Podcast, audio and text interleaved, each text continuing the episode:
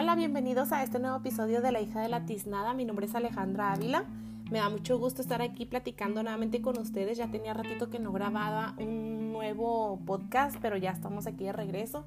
Y les quería platicar antes de entrar en detalle con el tema del día de hoy. Les quería hacer el comentario porque me han preguntado algunas personas de que por qué le puse la hija de la tiznada a este podcast y pues es básicamente en honor a mi mamá porque siempre que nos regañaba nos llamaba la atención por algo nos decía hija de la tiznada en vez de decirnos la, pues, la palabrota, ¿no? Entonces este me gustó mucho este nombre entonces pues este nombre va dedicado a ella, ¿verdad? Y el día de hoy les voy a estar platicando algo que ya tenía rato con ganas de querérselos compartir y esta esta plática la voy a llamar mi transición de México a Estados Unidos, cómo ha sido, ¿verdad? Cómo, cómo yo he este, sobrellevado este cambio. A lo mejor pues muchos de ustedes no saben, pero pues yo tengo poco tiempo viviendo aquí en Estados Unidos. Y el motivo por el cual estoy viviendo aquí pues es porque en el aproximadamente en qué año fue en el 2018 me casé con mi con mi esposo y este, pues él vivía en Estados Unidos mientras que yo vivía en México. Y así, este, pues tuvimos una relación un poco complicada y este, extraña también, ¿verdad? Porque pues no es lo que típicamente las relaciones normales hacen, ¿verdad? Vivir en diferentes ciudades. Y era bien extraño, ¿verdad? Porque era de que aprovechar cualquier día festivo, tanto que yo tenía en México, que él tenía oportunidad para poder viajar y para podernos ver, este, a lo mejor nos veíamos una vez al mes o a lo mejor una vez cada dos meses y pues sí era complicado hasta que pues bueno tuvimos la oportunidad de eh, arreglar esa situación migratoria y poder pues venir a vivir a los Estados Unidos, ¿verdad? Y actualmente estoy viviendo aquí en Texas ah, y la verdad es que pues estoy contenta, en general estoy contenta por mi pues este proceso de transición que yo he tenido no ha sido fácil y por eso les estoy grabando este nuevo podcast de cómo eh, yo les voy a compartir mi experiencia de cómo ha sido ese cambio, ¿verdad? en cosas extrañas también que yo he venido a ver acá, cosas que no, pues comúnmente no se hacen de cierta forma ya en, nuestras ciudades de origen, nuestras ciudades de origen, vaya. Entonces, este, esto es un poquito, a lo mejor hablarles sobre mi experiencia, ¿verdad? No ha sido fácil porque, pues porque a lo mejor yo ya tenía ciertas cosas bien establecidas en, en, México. Yo vivía en Ciudad Juárez, Chihuahua. Entonces, este, afortunadamente, pues es una ciudad que es este, frontera con los Estados Unidos y pues a lo mejor muchas cosas pues yo ya sabía, ¿verdad? Cómo eran acá en Estados Unidos y muchas otras pues ya vine a conocerlas hasta que pues estoy viviendo acá, ¿verdad? Entonces, este eh, pues no ha sido fácil, pero pues tampoco ha sido la peor de las, de las experiencias, ¿no? El peor de los escenarios, la verdad es que a veces lo pintan pues un poco más complicado de lo que es. Y pues también algo que quería compartir es que pues afortunadamente pues he sido bendecida en ese aspecto de que pues he podido entrar a Estados Unidos con un estatus migratorio, ¿verdad? Pues eso ha sido muy bueno, pero pues yo también reconozco que pues no ha sido la situación de muchas personas que viven actualmente en Estados Unidos. A lo mejor no han corrido con la misma suerte. Eh, no hay que perder la esperanza, ¿verdad? De que algún día se pudiera arreglar, pues, o que pudiese haber alguna reforma migratoria que favorezca a la gran parte o a la gran mayoría que, de personas que están viviendo en Estados Unidos y que no tienen un estatus legal establecido.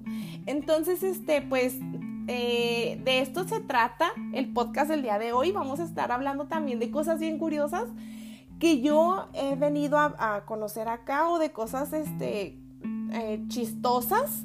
Y les voy a empezar a platicar cuál ha sido mi experiencia con esta serie de cositas que yo enlisté, que les quería compartir y que han sido bien, bien raras, ¿no? Para mí. Eh, Mm, algo antes de comenzar, tengo viviendo aquí desde, básicamente desde el 2020, porque pues eh, me vine a Estados Unidos como los últimos del 2019, así es que básicamente pues a mí me tocó pandemia, ¿no? Pandemia venir a vivir a Estados Unidos.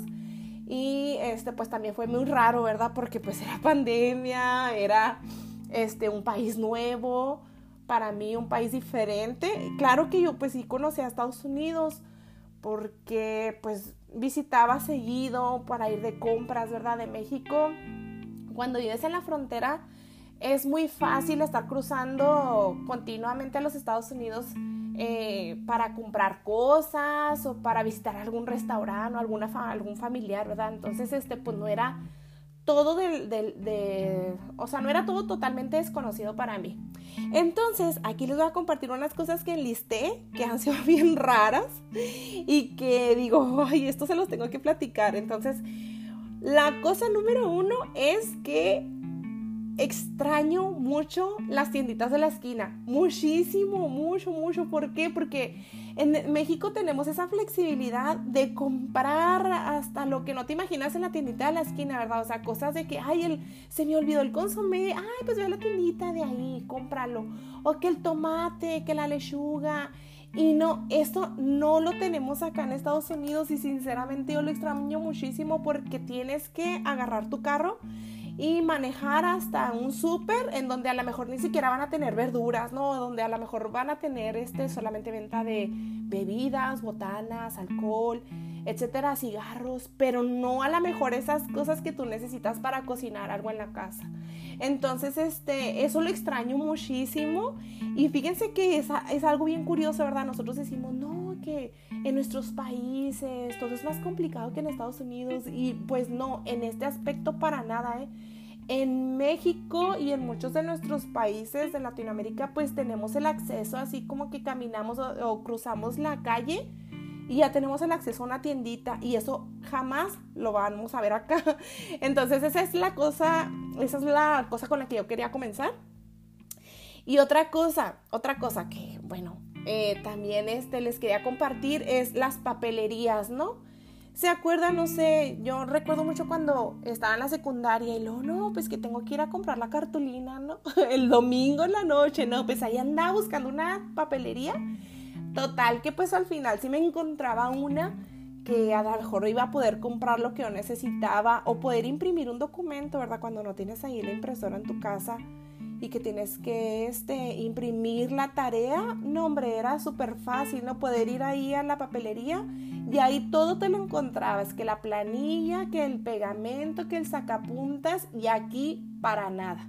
No, nada que ver, nada. Tienes que ir que al Office Depot o que al este a, un Walmart que a poder comprar el lápiz, ¿no? Que te hace falta. No, no, no. Eso es totalmente este, extraño para mí porque es bien complicado poder este, encontrar estas cosas acá en Estados Unidos. Y el tercer punto que yo, este, aquí yo enlisté son los antojos nocturnos. Ay, no, no, no, que no se te ocurra tener un antojo nocturno en Estados Unidos. Porque en México a cualquier lugar a donde vayas, tú encuentras que el puesto de las tortas, que las flautas, los tacos. Ah, y hablando de tacos, yo no sé, ¿verdad? Pero al menos de donde yo vengo, los tacos no se sirven con doble tortilla y acá todas las taquerías sabidas y por haber son dos tortillas, yo creo que para que amarre. Pero bueno, no está tan mal, ¿verdad? Dos tortillas, pero bueno, no estaba acostumbrada a verlo así. Ahora acá todos los lugares son así. Eh, una super ventaja hablando de comida es que he tenido la oportunidad de probar platillos que allá en Juárez yo no, nunca había probado. Por ejemplo, platillos que, que son a lo mejor centroamericanos, que en mi vida los haya escuchado, en mi vida los haya probado, pues ahora aquí, aquí he tenido la oportunidad porque pues hay mucha gente de, de muchos otros países y pues eso sí ha sido una bendición enorme porque conoces la cultura de otras personas, ¿verdad? De otros eh, lugares, así es que pues eso es magnífico. Este punto a muchos no les va a parecer raro, porque muchas personitas que me escuchan son de Juárez.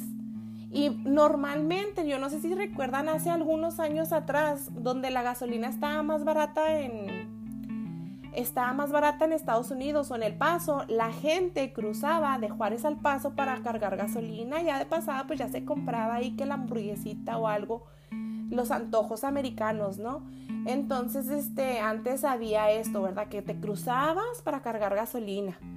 Luego ya que llegó la, la homologación de los precios en la gasolina, pues ya así como que se volvió una, una práctica ya menos común. Entonces, pero bueno, a lo mejor a los de Juárez que visitan mucho El Paso o a los que viven en alguna otra frontera que visitan Estados Unidos, a lo mejor no les va a parecer raro el que tú tienes, te tienes que cargar tu propia gasolina, ¿verdad?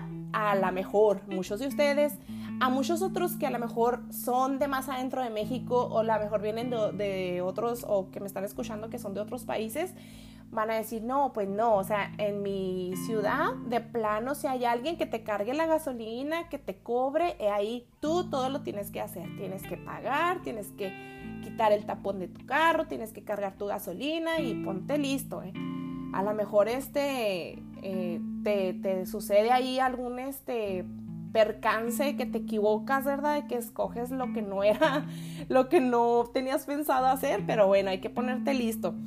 Entonces, eso de cargar gasolina, pues para mí también era importante eh, compartirlo con ustedes. Saben también que se me ha hecho bien raro ahora que estoy este, acá en Estados Unidos. En muchos lugares hay cajeros de, de monedas electrónicas. Por ejemplo, del ah, Bitcoin Mm, ya ves que muchos ya tienen este pues comprado bitcoins, así es que pues si quieren retirar de su cuenta, si quieren retirar en dólares, pues ya está ese cajero bitcoin, ¿verdad? En el que tú, este, si tienes comprado cierto porcentaje de bitcoin, pues tú lo sacas en la moneda extranjera, ¿verdad? En el caso en, en dólares, tú lo sacas, lo extraes de ahí. Y eso pues la verdad...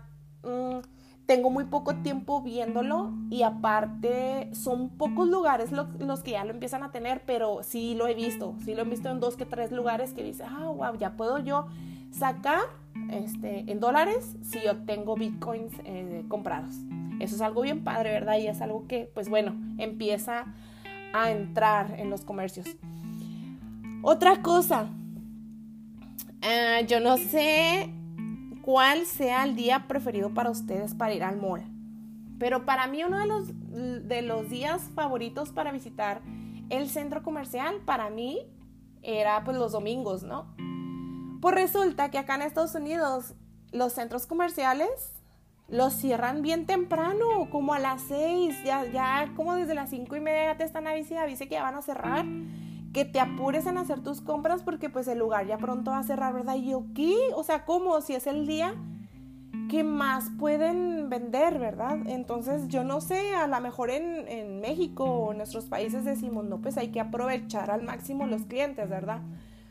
Y el domingo es uno de los días que más este, afluencia tienen, así es que pues cierran que en un horario normal, incluso a veces extendido, ¿verdad? Y pues no, acá no. Así es que si se te ocurre ir al centro comercial el domingo, pues apúrate porque va a cerrar bien pronto y a lo mejor no vas a alcanzar a hacer todas las compras que tú tenías este, planeadas o, consideradas, ¿sale? Y otra cosa, ay, a mí me encanta Juárez por esto, porque hay en, en mi ciudad, hay cosas que están abiertas o lugares, tiendas que están abiertas 24 horas. Por ejemplo, no, que me quedé sin papel de baño, no, no puede ser. Ahí vas en la madrugada, ¿no? A comprar el papel del baño a cualquier, este, puede ser a lo mejor a alguna tienda de autoservicio o a, lo mejor a alguna tienda grande donde tú, este, compras, este, pues tu mandado y así. Entonces esto me encanta, ¿verdad? Porque yo a lo mejor yo estoy acostumbrada como que a tener una vida un poco más nocturna en el sentido de que me desvelo, de que no sé qué me dan las noches, de que, ay, voy a limpiar esto. Entonces en la, en la noche, si yo tenía ganas de ir a comprar algo, pues lo podía ir a hacer. Lo podía hacer con toda libertad porque yo sabía que la tienda iba a estar abierta y aquí para nada, ¿eh? No, no, no. O sea, son raras las tiendas que están abiertas y van a estar súper lejísimos. Entonces aquí básicamente a partir de las 9.10 ya todo, farmacias, este, tiendas, restaurantes, casi todo cerrado. Entonces, para aquellos que dicen, oh, qué padre, Estados Unidos, súper accesible, todo es bien fácil. No es cierto, no, no, no. Este, nuestros países son bien flexibles en esto. Ah, y este es especial.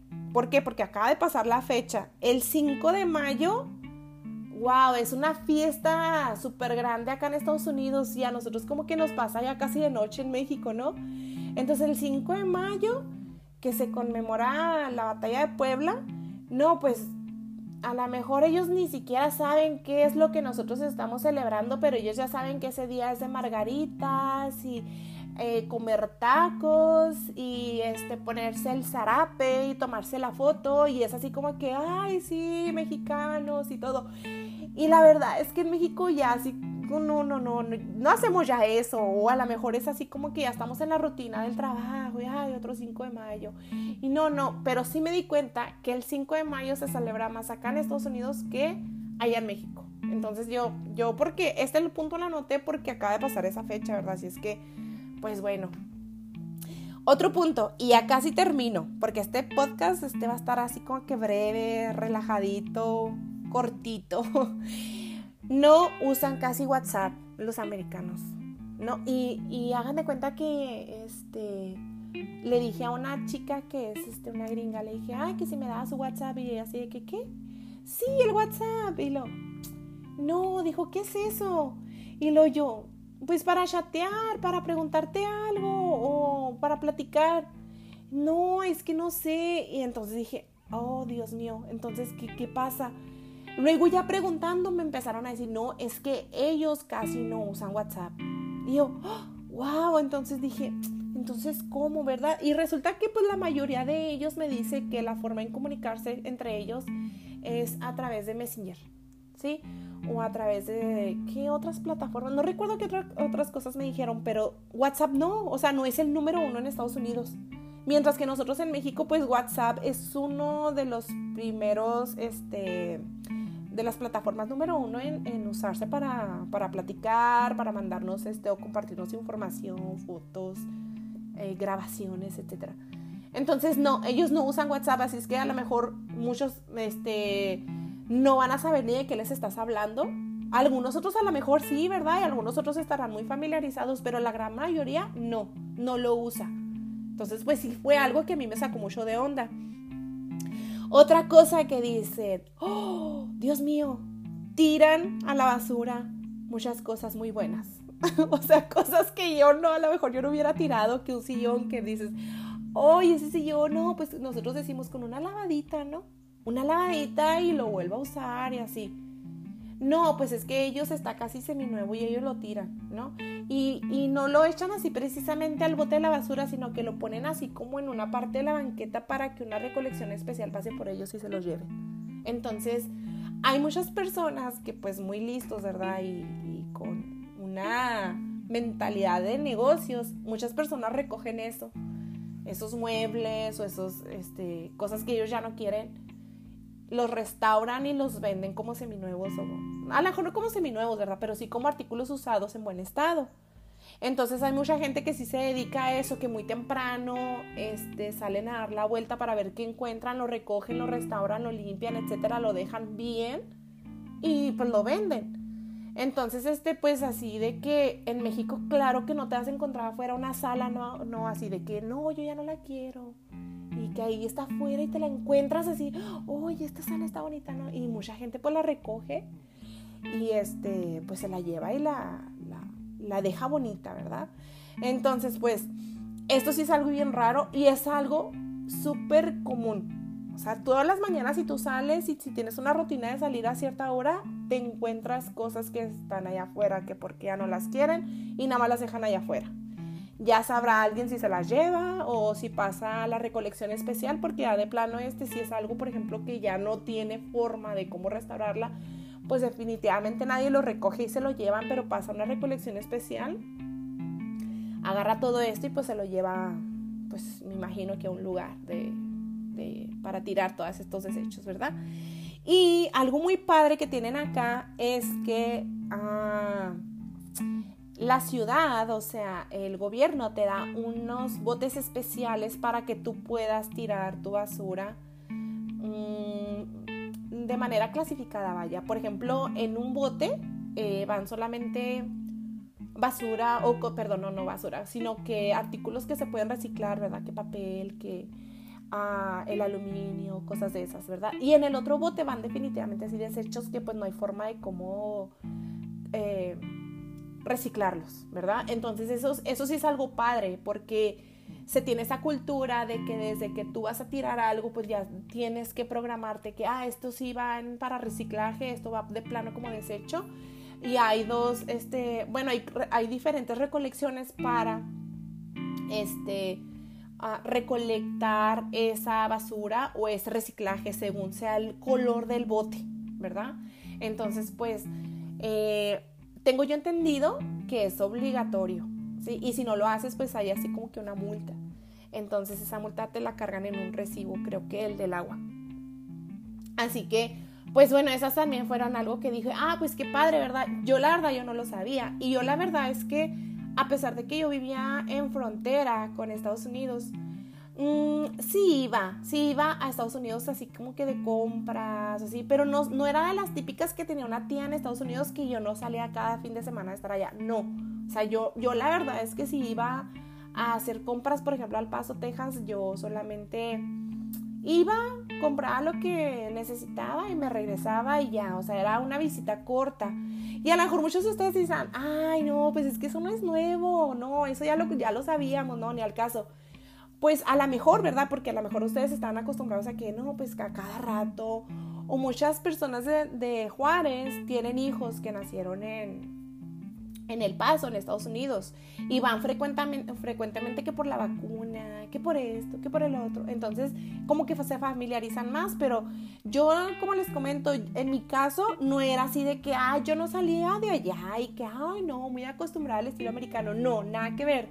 Así es que muchas cosas que yo vine a ver acá, pues sí me sacaron de onda. Y aquí va la última, la última que les tenía aquí preparada pueden, los americanos pueden ir en pijama a todos lados, de verdad, a todos lados. Pueden ir a comer en pijama, pueden ir a la tienda, pueden ir a, irse a comprar ropa en pijama, pueden ir a la escuela en pijamas. Y la verdad es que pues nadie lo ve así como raro, ya es así como que, ay no, pues algo X, ¿verdad? Pero yo, para mí, que no estaba acostumbrada a este estilo de vida, pues para mí sí fue así de que, ay, no manches, qué raro se ve la gente en pijama a estas horas, como a las 3, 4, 5 de la tarde en pijama, haciendo compras, ¿no? Entonces así que no, pues, pero fíjense, algo padre que yo he visto, es que pues a la gente ni le va ni le viene, ¿saben cómo? O sea, eso sí me gusta porque... Ah, bien, pues ver, la otra vez a mí me pasó, fui a comprar ropa y había una muchacha que traía un shortcito así tamaño calzón. Entonces dije, yo la vi y dije, oh no, o sea, me dio como que pena ajena porque estaba así como que de más este, provocativa. Pero a la demás gente así como que, pues es como que normal, no, no, no pasa nada. Y yo sí estaba así como extrañada, ¿verdad? Yo, yo sí me saqué de onda porque a mí sí me pareció una exageración pero algo bueno de, dentro de esto es que a la gente ni le va ni le viene cómo andas vestido. Y esto sí, sí es una buena cultura, sí se me hace padre. Mientras que nuestros países sí son así de que, ay no, persinados y criticones, y luego no va a faltar el que, el que te chifle, el hombre que, ay esto, que un piropo sacado o fuera de tono, ¿verdad? Entonces en este aspecto sí, sí se me hace padre porque nadie se mete con, con su forma de vestir, nadie lo juzga, tú a, tú a tus cosas y punto. Así es que pues esto sí, ¿verdad? No todo es raro, no todo es malo. Eh, hay cosas que sí, este sí puede lidiar con eso. Y este, pues ese era el, el, último punto que yo les tenía preparado. Y ya para cerrar este pequeño episodio, algo que les quería compartir es que he tenido oportunidad de conocer personas maravillosas, este, a lo mejor personas, por ejemplo, gringos, totalmente gringos, que son súper buena onda y son bien amables y son bien bondadosos. hasta ahorita yo he tenido la oportunidad de estar asistiendo a una escuela donde yo pues estoy eh, aprendiendo inglés. Es una escuela que ofrece la iglesia como una especie de servicio, ¿verdad? A la comunidad. Y la verdad es que tengo unos maestros que son magníficos y son súper lindos y son bien este, pacientes para hacia con nosotros que somos sus alumnos. Y la verdad es que esa experiencia no la cambio por nada. O sea, son cosas muy bonitas que a lo mejor dicen, no, que los gringos son bien feos y que racistas. Y pues lo bueno de este, de este episodio es que yo les quería compartir es que pues no todos son así, ¿verdad? Hay gente muy buena, hay gente totalmente abierta y súper simpática que te pueden ayudar para que tú crezcas. Así es que, pues gracias por haber escuchado este, este episodio.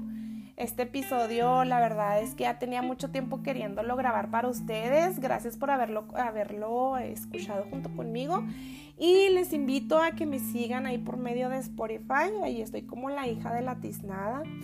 Y este pronto voy a tener mi página de Instagram para que ahí compartan este, ciertas cositas que me quieran platicar o ciertas sugerencias que me quieran hacer o lo que ustedes este, quieran. ¿Sale? Entonces, muchísimas gracias. Gracias por escuchar La hija de la tiznada. Mi nombre es Alejandra Ávila. Bye bye.